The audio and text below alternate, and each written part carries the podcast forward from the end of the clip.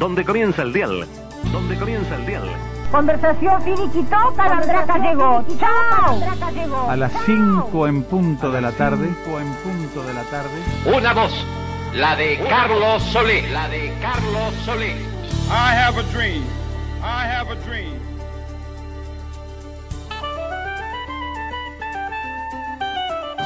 Comienza un programa de radio. Un programa de radio. La salteña, la salteña. Radioactividades. Radioactividades.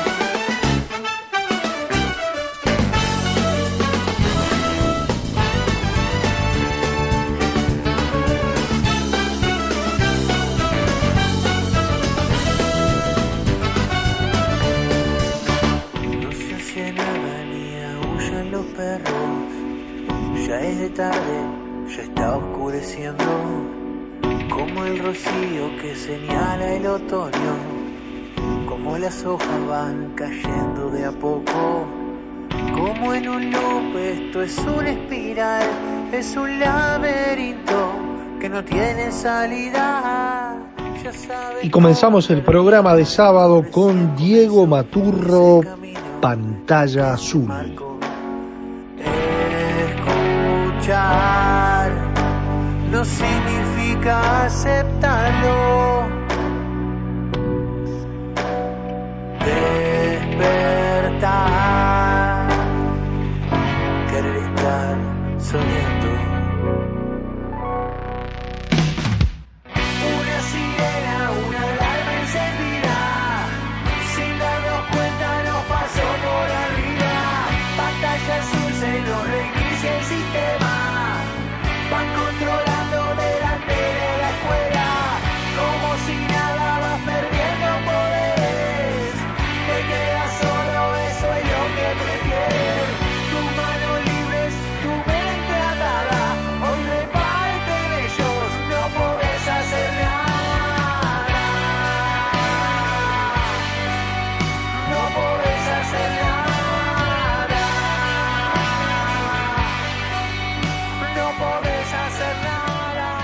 ¿Qué tal amigas y amigos de las radios públicas?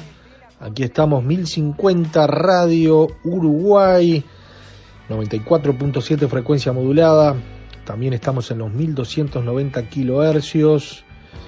Y por supuesto la red de frecuencia modulada del interior, la red de las radios públicas que hacen posible, en este caso que radioactividades esté en todo el país. Parece. La foto es nueva, pero en realidad son los Y Luis Ignacio Marera Lula, Daniel Ayala, quienes hacemos este programa, les enviamos un gran abrazo y los invitamos a compartir un programa especial. Dos contenidos centran la atención.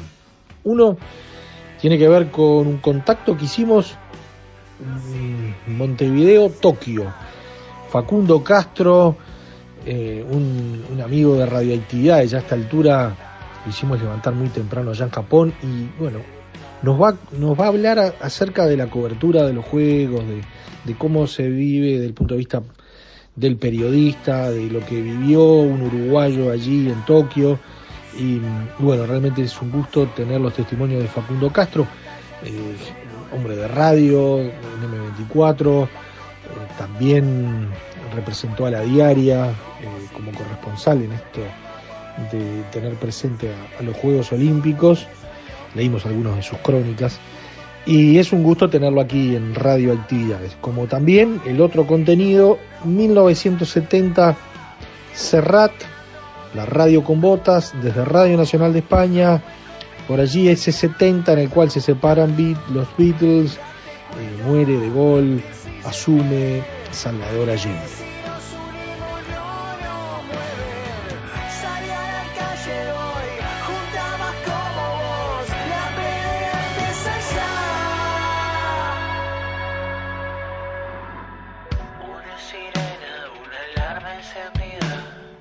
Sin darnos cuenta nos pasó por arriba.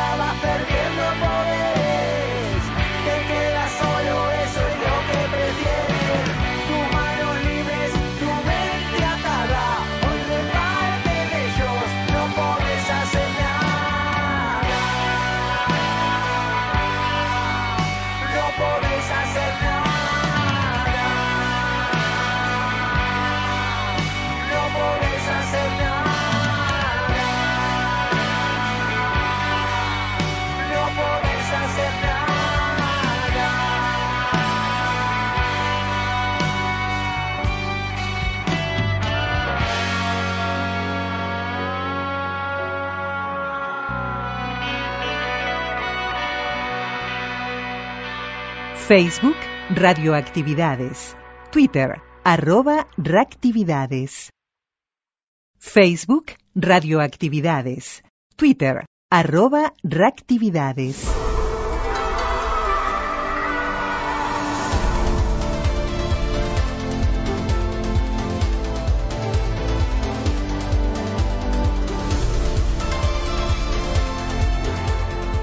Facundo Castro es uno de los periodistas que está en, en Tokio, que está cubriendo estos juegos, va, que cubrió estos Juegos Olímpicos, él está en Tokio, eh, periodista de la diaria, bueno, por decir algo de M24, eh, también por allí de Ciudad, pero realmente eh, te damos la bienvenida a Radioactividades, te agradecemos desde ya, y bueno, ¿qué significó ser uno de los poquitos? Creo que fueron tres los periodistas uruguayos que, que están allí, en, que estuvieron en Tokio cubriendo estos Juegos Olímpicos tan especiales. Y la verdad que ha sido una experiencia eh, distinta desde muchos puntos de vista eh, y, y súper enriquecedora. Por suerte, todo ha salido hasta el momento bien. Eh, hemos podido cubrir los Juegos Olímpicos, hemos podido, digamos, atravesar toda la parte protocolar y, y, de, papeleo, porque han sido unos juegos muy especiales con el tema COVID. Y bueno, después, eh, siendo estrictamente desde el punto de vista sanitario, hemos podido pasar eh, bien desde ese punto también, que, de lo contrario hubiera sido complicado. Han sido unos juegos en donde todo, todo giraba en torno a, bueno, eh, reducir la posibilidad de contacto, de, no, no, llegar a tener ningún contacto positivo, porque eso hubiera significado estar en, en cuarentena durante 14 días acá en Japón. Eh, entonces todo eso aumentó un montón la, tensión, los nervios. Eh, creo que un poquito el espíritu habitual de, de confraternidad que existe en los Juegos Olímpicos. Eh, es mi segunda experiencia cubriendo Juegos Olímpicos, había estado en Río y, creo que se notó mucho esa diferencia porque eh, generalmente los Juegos son un espacio donde uno se vincula muchísimo con otros colegas, eh, con personas de otras partes del mundo y esto ha sido como muy, muy reducido para tratar de, de cuidar al mínimo. Más allá de eso, eh, para los deportistas también fue lo mismo y, y, se pudieron realizar unos Juegos Olímpicos en estas condiciones, ¿no? que, era algo que durante mucho tiempo se, temió que no pudiera hacerse. Entonces, ha sido, ha sido un viaje súper interesante. Además, tiene el agregado para nosotros de que, de que estamos en Japón y que es una cultura y una eh, sociedad completamente distinta, país que yo creo de otra manera difícilmente hubiese conocido y, y bueno, un poquito de eso han sido como los condimentos o la, las cosas que, que hemos vivido.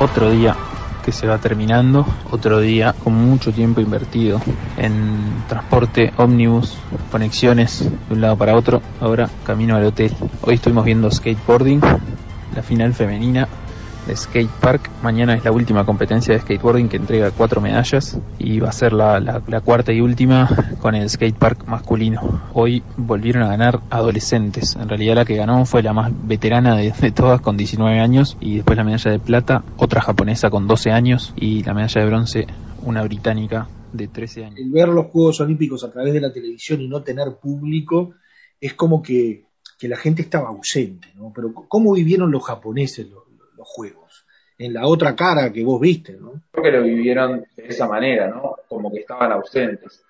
Eh, hemos podido conversar, no sé, por ejemplo, eh, los taxistas hablaban de, cuánto esperaban esta fecha por el trabajo que pensaban que eso iba a, traer y a producir y finalmente eso no fue así el, el público que llegó para los juegos no, no era en definitiva público, sino personas vinculadas, bueno, justamente a medios de prensa, periodistas oficiales de, de, de, los, de, las delegaciones, y bueno, y eso les, quitó una posibilidad de trabajar, que era también una de las cosas que, que ellos esperaban. Por otra parte, a japoneses digamos, de a pie les preguntaban qué, sentían con respecto a los juegos, y decían, bueno, son aburridos, son unos juegos aburridos porque no tienen público como que se quedaron por fuera de esto, eh, muchos de ellos se acercaron como curiosos a, a, los alrededores de las sedes, eh, no sé, es muy típico que en la sede haya aros olímpicos, lo poquito que les quedó que, pudieran disfrutar en carne y hueso de los Juegos Olímpicos, ¿no? disfrutar que de, repente su ciudad luciera los aros olímpicos y vos veías realmente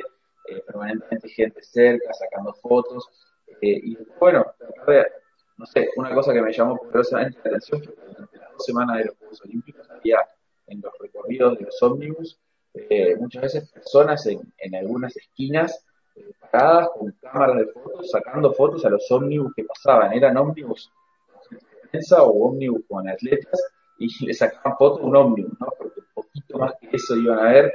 No sé qué estaban esperando realmente, si, si esperaban captar a alguien famoso dentro del ómnibus y de repente tener una foto de un deportista famoso, pero que llamaba mucho la atención porque, bueno, iban a buscar fotos de, de ómnibus en la calle que quedó de los, de los Juegos Olímpicos como para poder decir, ah, fueron en mi ciudad, fueron en Japón, fueron acá, y, pero bueno, se, se sintió mucho la ausencia de público en las tribunas, fueron competencias deportivas completamente distintas en ese sentido, y, y yo creo que obviamente al, pueblo japonés eso también le, le afectó en el sentido de que no disfrutó tanto de, de, de la competencia.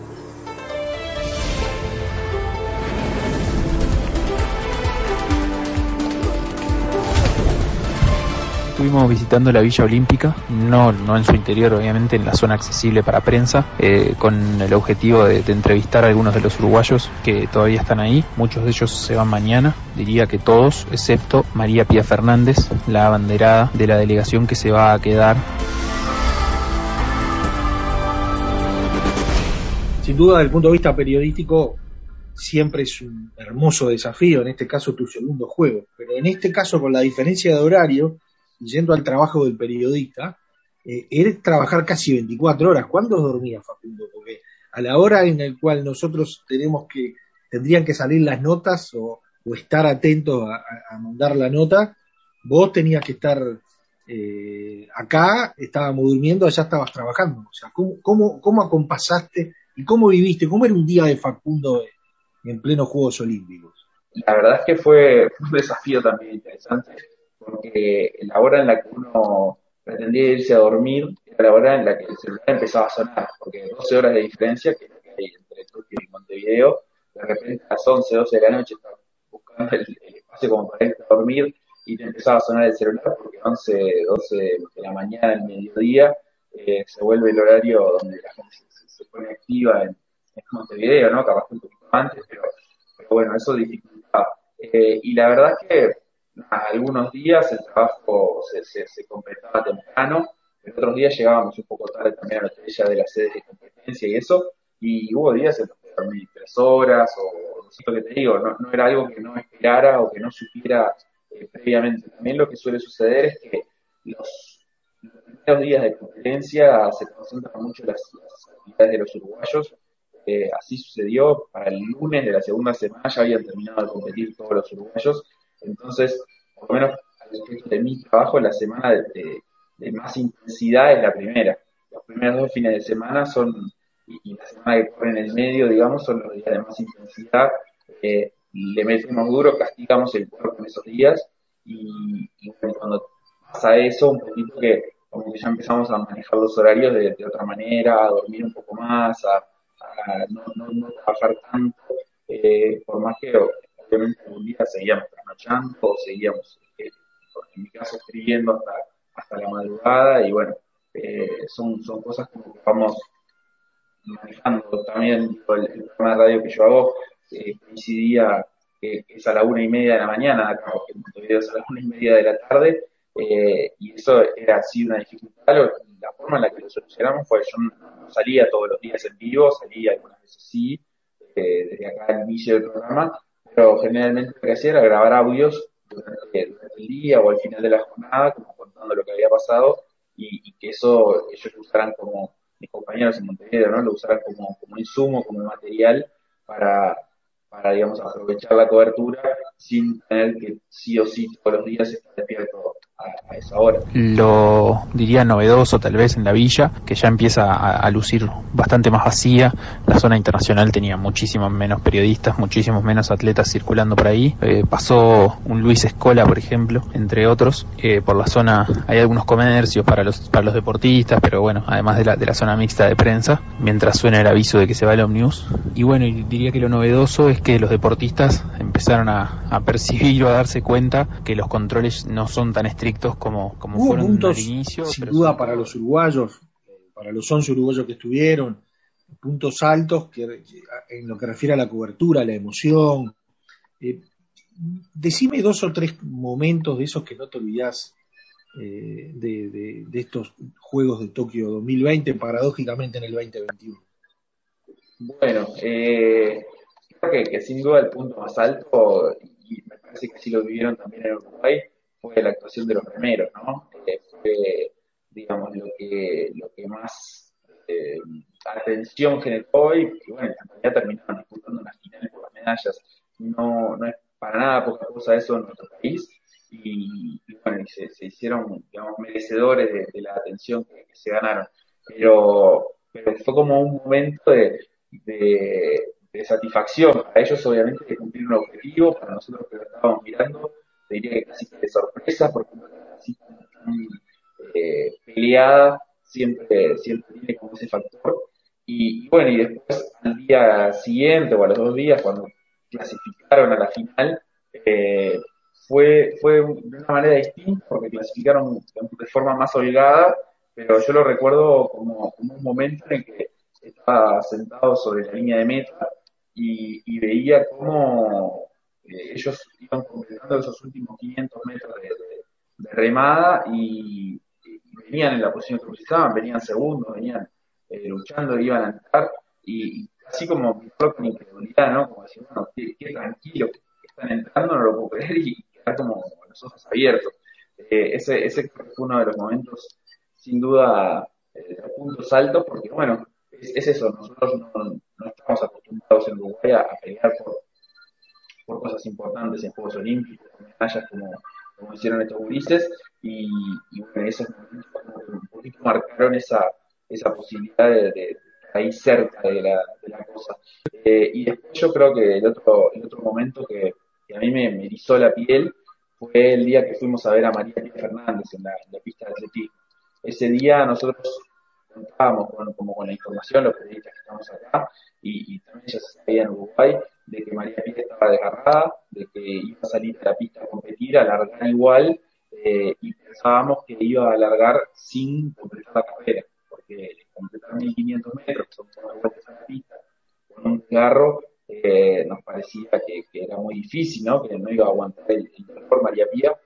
Y, y bueno, entonces ese momento en el que eh, sa- salió ella a la pista, estábamos realmente cerca, yo estábamos como muy cerca de la, de la pista y eh, lográs una, una proximidad con el deportista en cuanto a, eh, a cosas que de repente la, la televisión internacional no te muestra, porque eh, se van las cámaras con las figuras máximas de esa serie y vos estás todo el tiempo mirándola a ella, ¿no? Mirando qué es lo que va haciendo, cómo, cómo va preparando el gesto, qué, qué miradas tiene y, y bueno, y para mí fue, fue muy emotivo porque ella como que entró a la pista eh, casi que de cabeza agacha, con una mirada un poco angustiada, viste, un poco perdida, y, y- y en la medida que fueron pasando los minutos previos a la competencia, cuatro o cinco minutos, como que se fue armando de, de valor y eso se, se notó en, en- como en su gesto, en su postura corporal, en sus ojos y todo, y, y terminó como un poquito antes de largar mirando de reojo hacia la tribuna donde estaba su entrenador y te diría ya casi como una mirada, una sonrisa un poco pícara, como diciendo, bueno, eh, estoy en estas condiciones, pero, pero voy a hacer esta, esta, esta picardía de, correr lesionada y, lo voy a hacer. Y, y bueno, realmente el momento de, de la largada fue, fue emotivo y creo que mucho más emotivo fue ver cómo eh, una deportista así en esas condiciones físicas a la prueba y, y podía, digamos, cumplir con su sueño de, ser una deportista olímpica y de tener una clasificación final en esas condiciones eh, hubiéramos pensado que iba a ser una, descalificación, una, digamos, un registro de, de no haber terminado la carrera.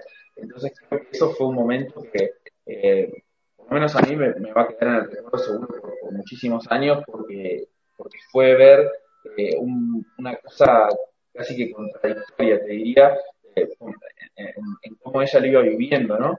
Eh, desde la angustia de estar ahí, estar en esas condiciones, la alegría de estar ahí y, digamos, tratar de dar el máximo, que en definitiva es el objetivo de cualquier deportista siempre, en las condiciones que le tocaba vivir. Eh, fue, un momento, nada, te, lo cuento el día de hoy y se me vuelve a poner la piel.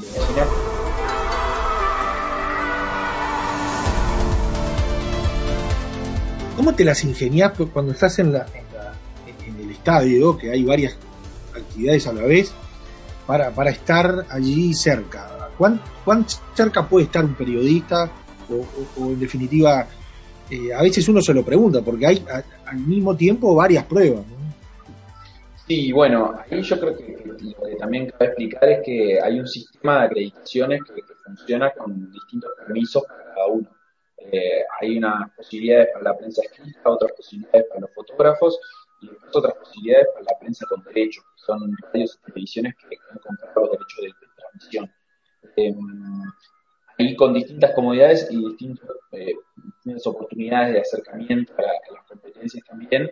eh, al- obviamente la, la prensa con derechos tiene lugares preferenciales en las zonas mixtas.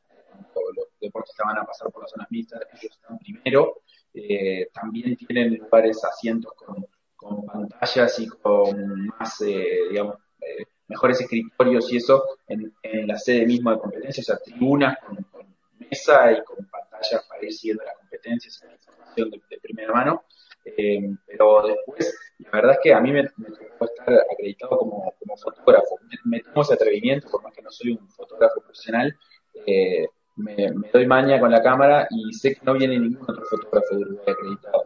Entonces me parece un lugar importante para ocupar porque permite generar un archivo que después comparto con los deportistas directamente, porque no, no es mi trabajo sacar fotos, entonces es algo que hago más bien de, de- de onda o, por- porque me gusta y, entonces ellos quedan muy, muy copados. Ellos eh, no, reciben muchas fotos de, los Juegos Olímpicos, no son centro de los flashes, entonces a lo sumo hay una o dos fotos de agencia sobre sus participaciones y, y mucho más.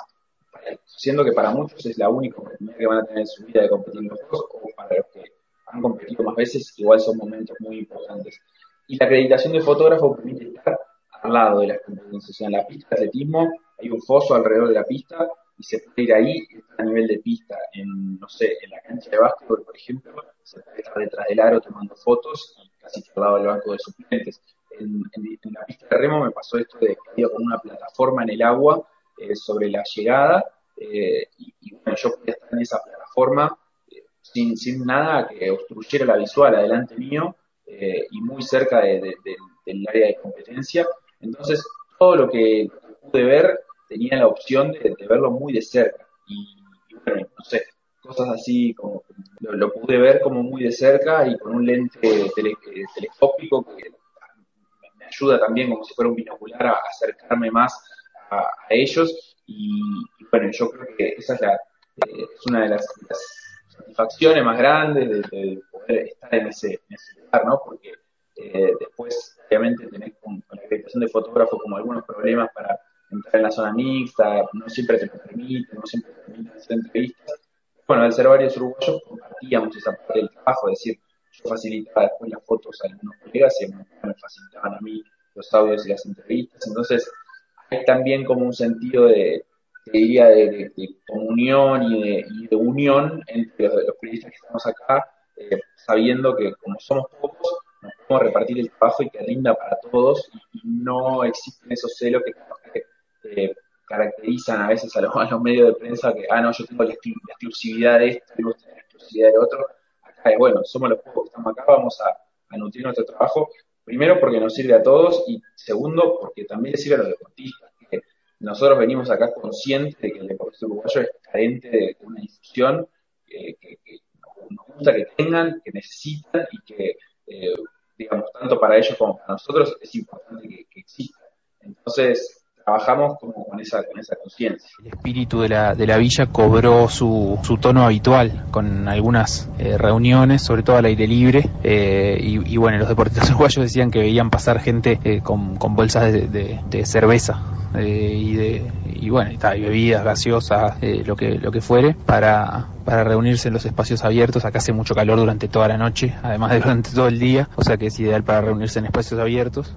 Y bueno, se está dando como esa mancomunión entre deportistas países. Leyendo quién te ha visto y quién te ve, la diaria. Vos hablabas de, de lo que pasó con la ceremonia inaugural en Estados Unidos, con la NBC, con, con la baja de rating que hubo en los tres primeros días.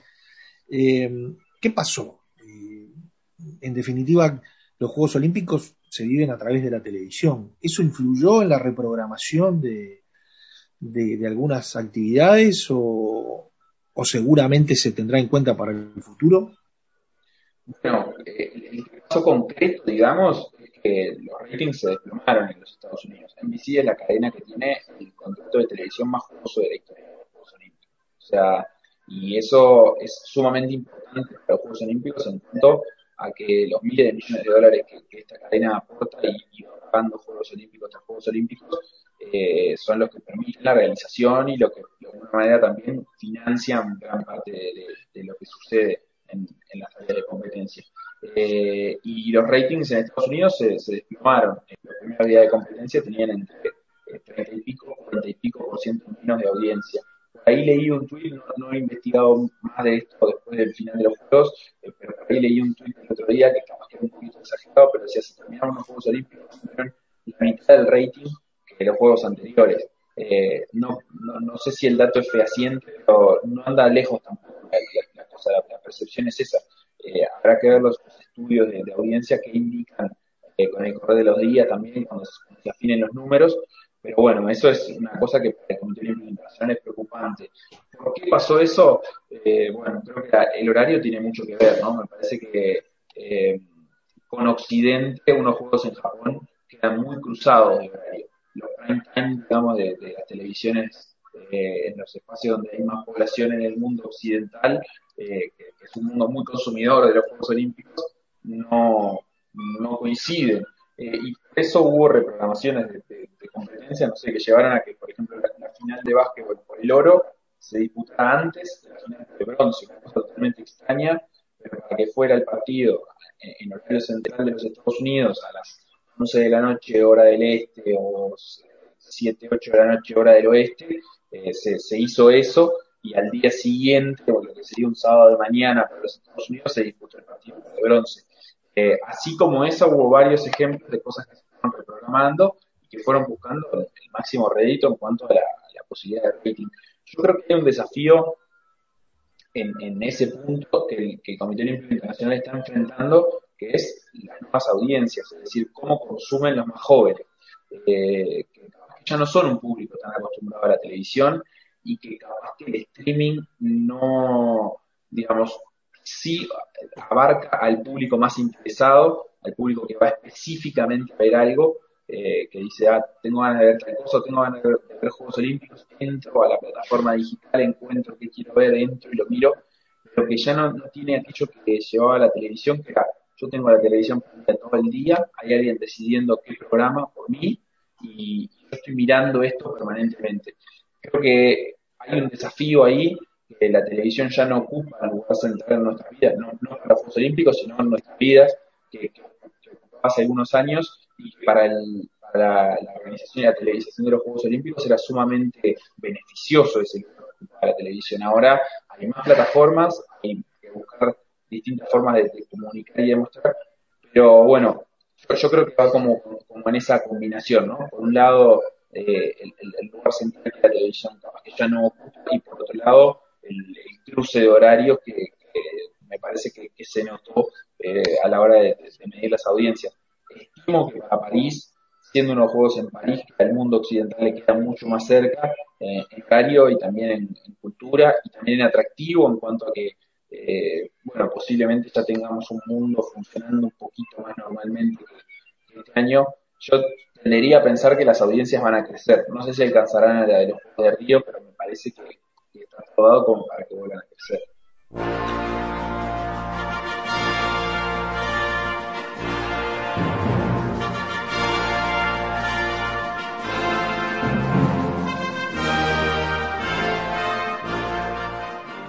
Resumime en una palabra, en una frase. ¿Qué pasó en Tokio 2020? ¿Cómo fueron estos Juegos Olímpicos o qué, cómo quedaron en la historia? Yo creo que lo que sucedió en, Tokio fueron los Juegos Olímpicos más raros de la historia, o por lo menos de la historia reciente. Esa es la, la- valoración que yo hago. Eh, el deporte sin público es otra cosa. Eh, eh, unos Juegos Olímpicos en plena pandemia son otra cosa. El espíritu habitual ese de confraternidad y de, que la gente eso, se, vincule y, tanto para periodistas como sobre todo para los deportistas eh, estuvo totalmente alterado y alterado para mal. La verdad es que es, es esa. Obviamente existían razones más que válidas para tratar de vincularse, de mantener la distancia, de, bueno, los deportistas ni siquiera pudieran salir a, a conocer y a recorrer un poquito la ciudad, no podían salir de la villa. Eh, estaban- prácticamente recluidos, eran, eran reclusos en ese sentido. Eh, y, y bueno, y creo que todas esas particularidades hicieron eso, que, que para mí fueron los Juegos Olímpicos más, más raros eh, de la historia. Y eh, si, si tuviera que agregar una valoración personal, espero que no se repitan. O sea, espero que esto no vuelva a ser así. Nunca unos Juegos Olímpicos habían sido postergados. Cuando no se pudieron realizar, siempre se habían suspendido. Eh, obviamente por las guerras mundiales, ya totalmente distintos. Eh, pero bueno, esto de la postergación me parece que, también hizo a, la- a cómo fue la experiencia, a cómo fueron los juegos, a, que existiera un miedo de, todos, lo que nos gusta el olimpismo y lo que nos gustan los Juegos Olímpicos, de que esto en algún punto no se realizara. Eso fue algo positivo porque a- al momento de realizarse, por lo menos era el alivio de, bueno, esto sí está sucediendo, qué bueno, pero después eh, fueron muy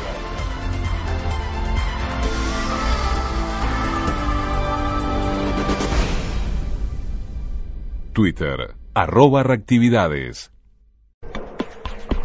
En Facebook, Radioactividades. Radioactividades. Contenidos, adelantos y noticias.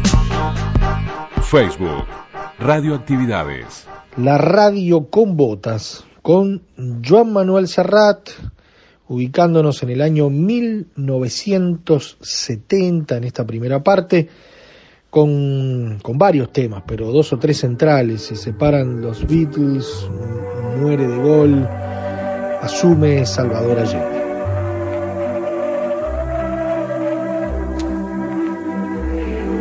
Yo diría que la radio con botas ha acabado enamorándose de su propio programa. ¿Sí?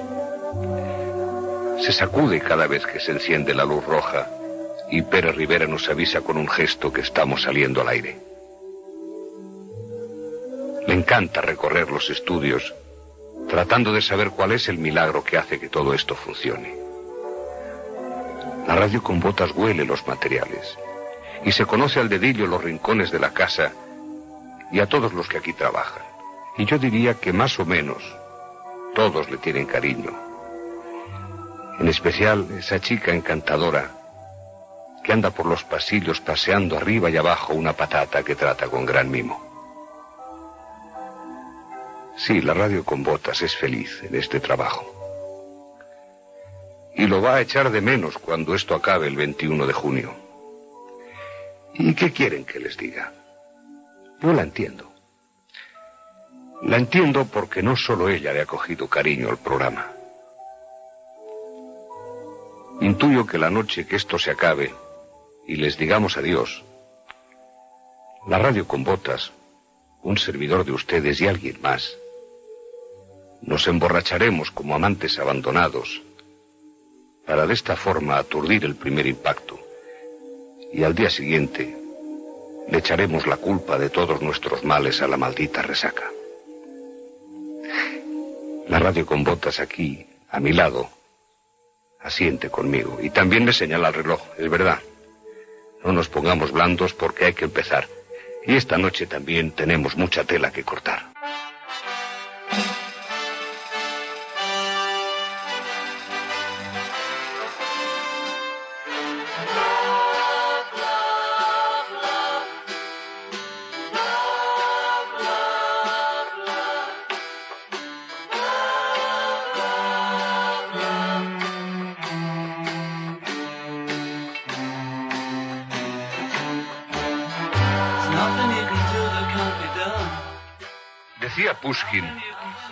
Aquel inmenso poeta ruso, que si el mundo da vueltas es gracias al caminar de los trotamundos, que paso a paso van haciendo que el globo gire.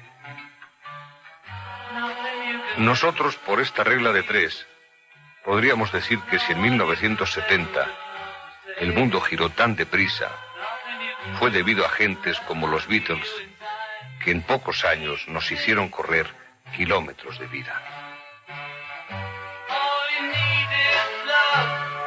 Todo lo que necesitaba el mundo era amor. Pero precisamente el amor había muerto entre los cuatro colegas de Liverpool. Y ya no recorrerían unidos los eternos campos de fresas, ni emprenderían nuevos, mágicos y misteriosos viajes, ni cruzarían en fila india el paso cebra de Abbey Road. En 1970, tras la grabación del premonitorio Let It Be, los Beatles se marcharon cada uno por su lado. Las primeras reacciones de sus adictos oscilaron entre la incredulidad y la desolación más absoluta.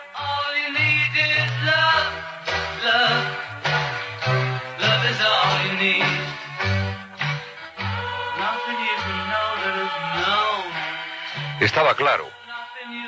Habría que empezar sin ellos la nueva y amenazante década de los 70 que se nos venía encima. El divorcio era firme. El cuarteto más legendario de la historia del pop pasaba a ser leyenda, pasto para nostálgicos. Aunque John, Paul, George y Ringo continuaran en solitario sus carreras, la verdad es que ya nada sería igual. La magia había desaparecido. The long and winding road that leads to your door will never disappear. I've seen that road before.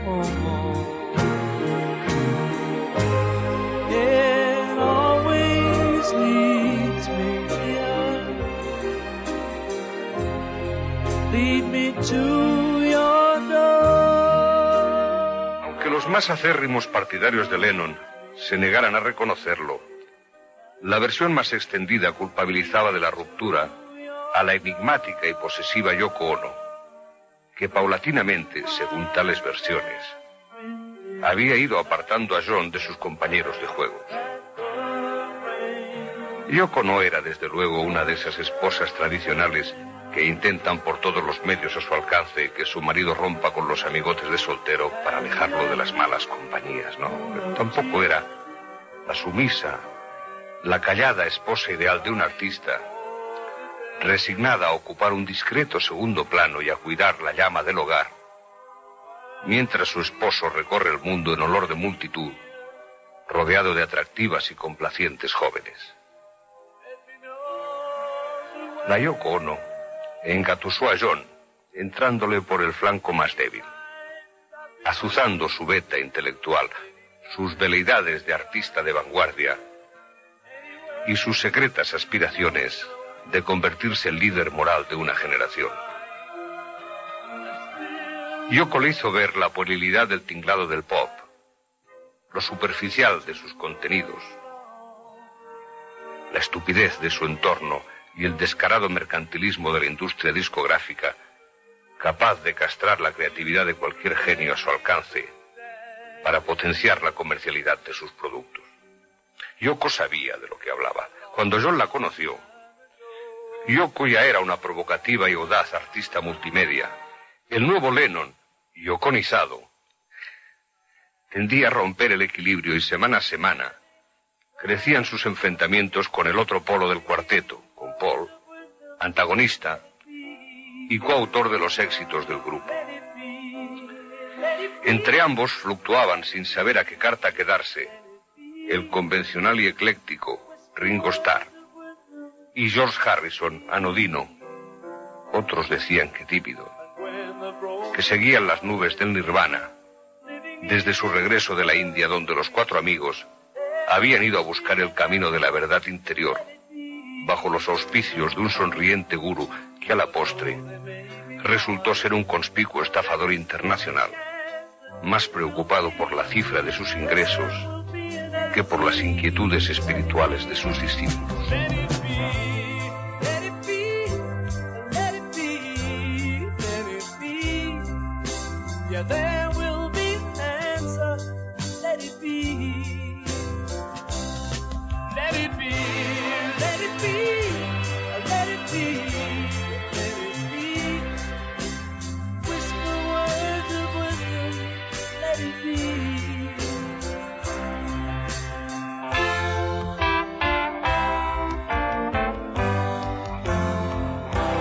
Separación de los Beatles, todos nos sentimos un poco más solos en aquellos 70 que se inauguraban. No solo nos dejaban los Beatles, también Luis Mariano nos decía adiós. En esta tierra mexicana, donde jamás se pone el sol, brilla en la noche americana la luna lejana cielo español. Para la noche está la luna, benditas tus mujeres, bendita la canción que al mundo le entregó tu corazón. México, México. Y Charles de Gaulle, el viejo general, el paladín de la grandeur de Francia, también nos abandonaba. Así le despedía a su sucesor Georges Pompidou. Française, Français, le général de Gaulle est mort. La France est veuve. En 1940, de Gaulle a sauvé l'honneur. En 1944, il nous a conduits à la libération et à la victoire. En 1958, il nous a épargné la guerre civile. Il a donné à la France actuelle ses institutions, son indépendance, sa place dans le monde.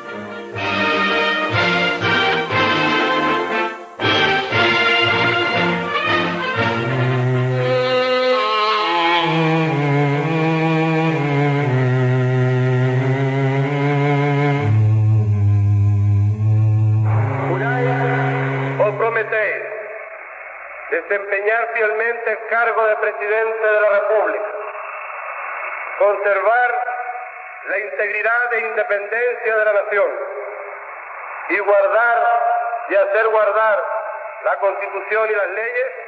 Y prometo. Presidente, señor Frey, que ha sacado la banda presidencial, la banda tricolor. resuelto por el Congreso Pleno, procedo a haceros entrega de la insignia del mando supremo de la nación por el periodo constitucional correspondiente.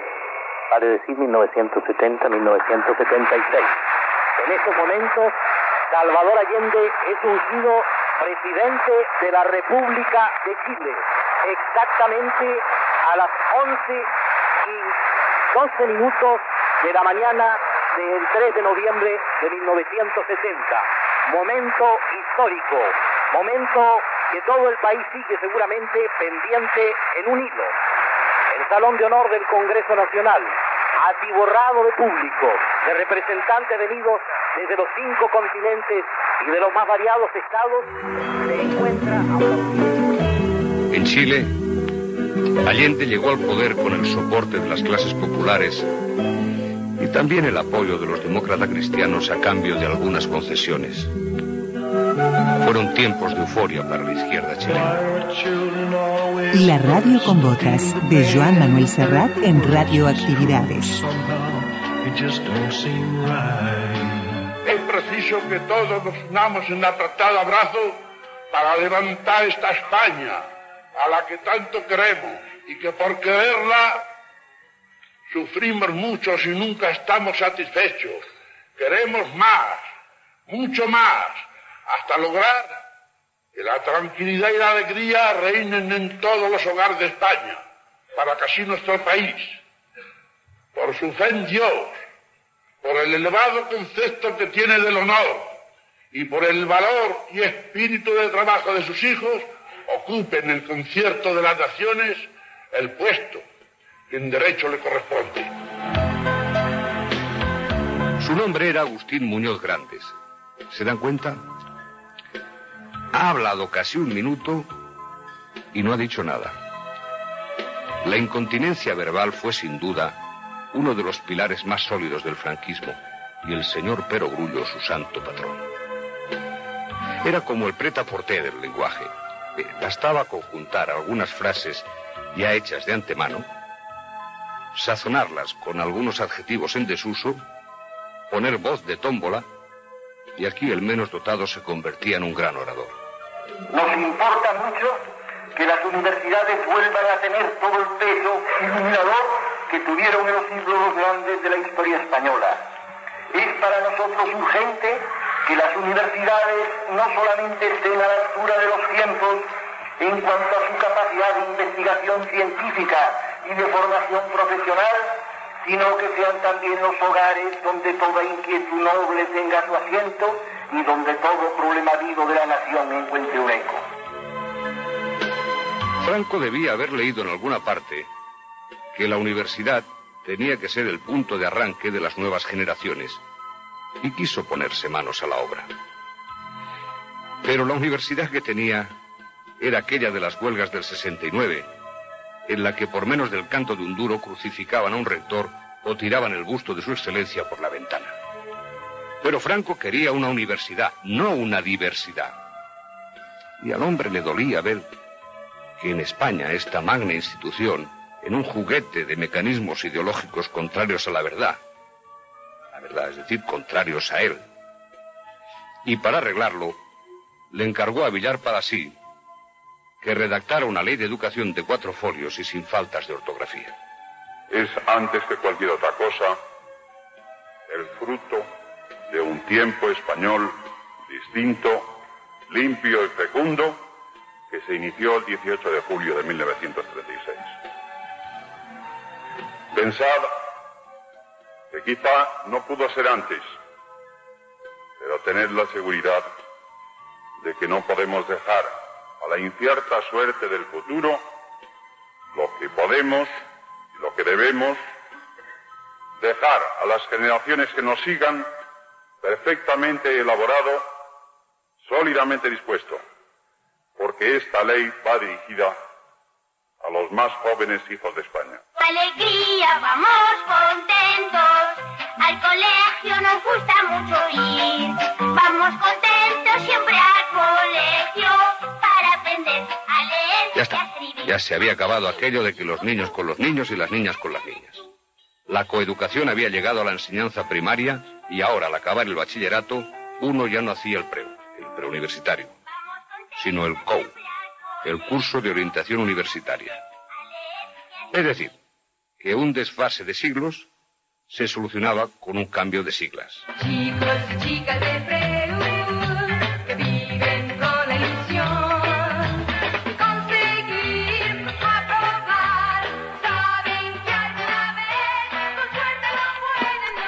Correo arroba radioactividades.org. Facebook, Radioactividades. Twitter arroba reactividades. Arroba Reactividades.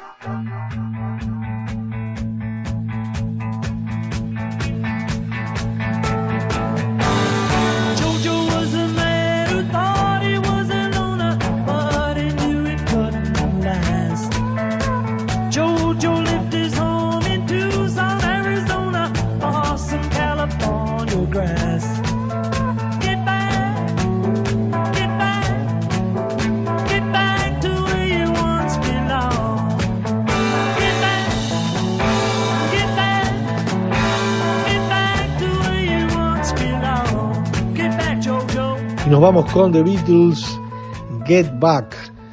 Esperando que les haya gustado la propuesta de hoy, les enviamos un gran abrazo, los invitamos para mañana. Mañana vamos a, tener un programa eh, que, mm, que es muy radial, como, como todos los programas de radioactividad, van a decir algunos, no, pero son historias de operadores, de operadores nuestros, Horacio Malnero, de Oscar Nieto, amigos de radioactividades, sus inicios, el porqué, esa cuestión de ser operador de radio, cómo se dio, bueno, realmente se la recomendamos estas historias bien de radio y estará la radio con botas en el año 1970. Le enviamos un gran abrazo a Horacio Nigro, que en esta semana eh, su blog mm, La Garena del Sur cumplió 10 años, así que va el abrazo grande para Horacio desde quienes hacemos radioactividades y la invitación es para mañana seguir compartiendo estas historias de radio y algo más aquí en las radios públicas desde las 12 en domingo. Que pasen bien. Chau, chau. Conducción Daniela Ayala. Locución institucional Silvia Roca y Fabián Corrotti. Producción y edición de sonido Luis Ignacio Moreira.